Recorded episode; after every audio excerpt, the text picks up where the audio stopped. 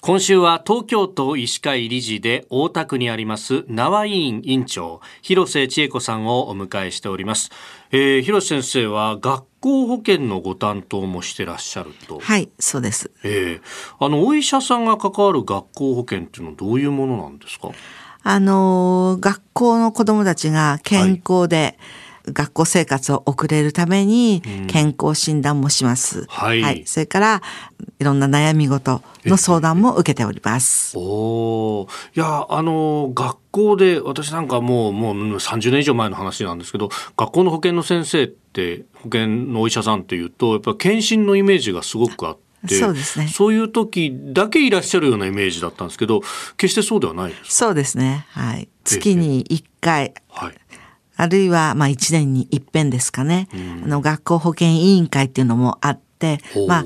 お子さんたちの成長を、まあ、父兄の方にお話しするという、はい、そういう機会も設けてます。あ、そういうこともするんですね。はいはい、まあ、あと、気になるのはね、そういった、こう、年頃になってくると、こう、性教育そうですね。これもやっぱり先生のご担当になってきますか、学習指導要領っていうのが、文科省の方から出ているんですね。うん、ですので、まあ、普通の行為は専門ではない人たちが多いので、まあ、学習指導要領にのっとった教育は一応私たちはしてます。それやっぱり小中高とかでこう教えられる範囲みたいなのがそうです。はい、変わってます。例え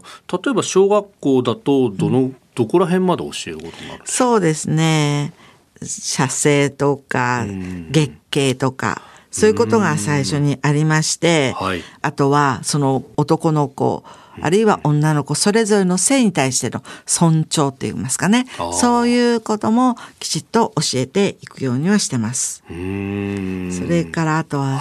情報、いろんな性に対する情報がいっぱいありますので、はい、そういうものに対しても、まあ一応注意喚起はしています。ああ、我々の時代とは違ってインターネットとかでね。そうですね。何でも見られちゃう。そうなんですよ。非常に多いですね。まあそうすると、まあイメージだとか間違った情報をそのまま信じ込んじゃうみたいなことも、どうですかケースとしてありますかありますね。もうとっても危険な場合がありますね。ねそれで知らず知らずのうちに傷つけちゃうみたいなそうです。はい。それが一番困りますね。性教育、どうですか学校だけで教えきれるもんですかまあ本当でしたらご家庭である程度教えていただきたいというふうには思ってるんですけども親子関係でそこはちょっと難しいとかあの先生に聞きなさいとかっていうふうに言われる、まあ、ご父兄の方が多いですね。はい、本来は、まあ、家庭で教えてほしいものだと思ってます。うん自分たちの経験とかを考えてもあ家庭でってそういう話